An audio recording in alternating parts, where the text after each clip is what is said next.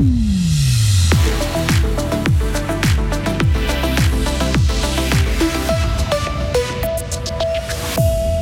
printemps peine à arriver en Suisse. Résultat, il fait trop froid pour les abeilles qui ne sortent plus de leur ruche et risquent de mourir de faim.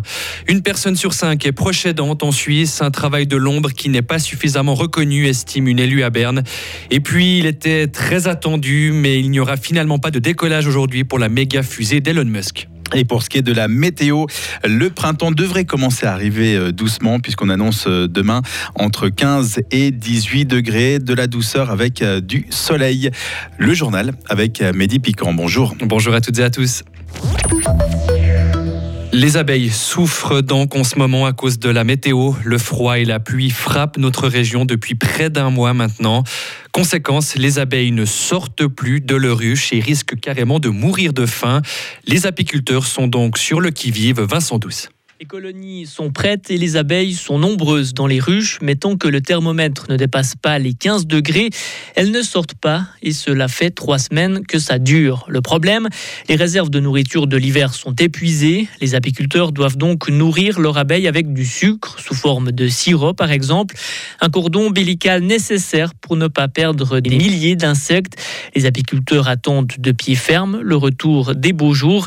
Seule bonne nouvelle hypothétique conjuguée à cette méthode météo Mossad, le frelon asiatique, ce prédateur d'abeilles, pourrait lui aussi avoir de la peine à se nourrir.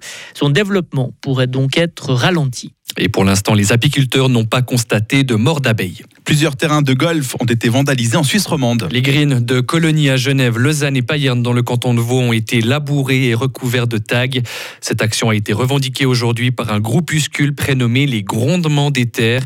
Ces activistes disent avoir ciblé le golf car selon eux, c'est l'un des sports les plus polluants qui existent. Les proches aidants doivent être mieux reconnus en Suisse. C'est ce qu'estime une élue valaisanne sous la coupole fédérale à Berne.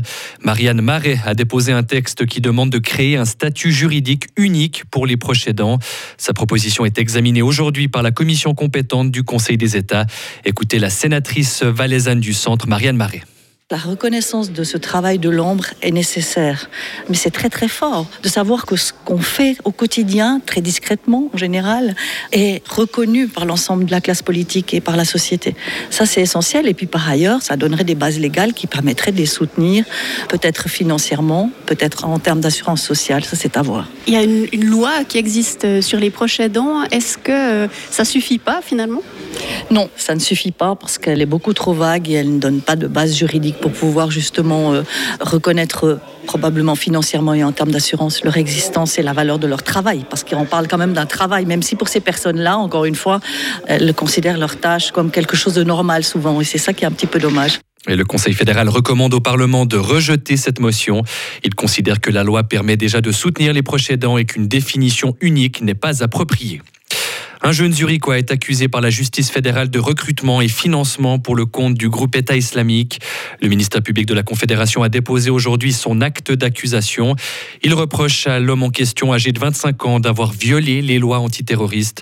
Le prévenu est un djihadiste de retour de Syrie. Ce n'est pas la première fois qu'il a affaire avec la justice. Il avait déjà été arrêté en octobre 2019, placé en détention préventive avant d'être libéré. En Russie, un opposant à Vladimir Poutine a été condamné aujourd'hui à 25 ans de prison. Le verdict est tombé à l'issue d'un procès qui s'est tenu à huis clos à Moscou. Vladimir Karamurza a été reconnu coupable de haute trahison, diffusion de fausses informations sur l'armée russe et travail illégal pour une organisation indésirable sur le territoire national. Berlin, Londres et l'ONU ont immédiatement réclamé sa libération. Airbus et Air France blanchis dans l'affaire du crash entre Rio et Paris en 2009. La justice française a mis aujourd'hui hors de cause le constructeur européen et la compagnie aérienne française. Les deux groupes étaient jugés pour homicide involontaire. Le tribunal correctionnel de Paris estime que des fautes ont été commises, mais qu'aucun lien de causalité avec l'accident n'a pu être démontré. Le vol Rio-Paris de juin 2009 s'était craché quelques heures seulement après son décollage dans l'Atlantique. Au total, 228 personnes avaient perdu la vie dans cet accident Et puis enfin, les férus de conquête spatiale devront encore patienter. Et oui, la fusée Starship de SpaceX, la plus grande et la plus puissante au monde, n'a pas pu effectuer son premier vol d'essai cet après-midi. Le décollage qui était prévu depuis une base du Texas aux États-Unis a été reporté tout à l'heure à cause d'un problème technique. Une valve apparemment gelée a empêché ce lancement, a écrit Elon Musk, le patron de SpaceX, sur Twitter. Le décollage de cette fusée, qui doit être capable d'aller sur la Lune et Mars, pourrait être retenté cette semaine encore. Bah oui, quand c'est Elon Musk, euh, il va retenter, il va Ah, retenter, il ne il va s'arrête revenir, pas. il va Ouais. revenir, c'est clair. J'ai écouté justement un reportage euh, sur lui il n'y a pas très longtemps, paraît-il, que tous ceux qui disent autour de lui c'est impossible, il les vire. Donc Ça me surprend pas, effectivement. absolument, c'est le personnage, donc il ira bel et bien dans l'espace avec, euh, avec cette fusée. Ah non, pas douter. On va suivre tout ça. Merci beaucoup, Mehdi. Merci, à tout à l'heure. Retrouvez toute l'info sur frappe et frappe.ch.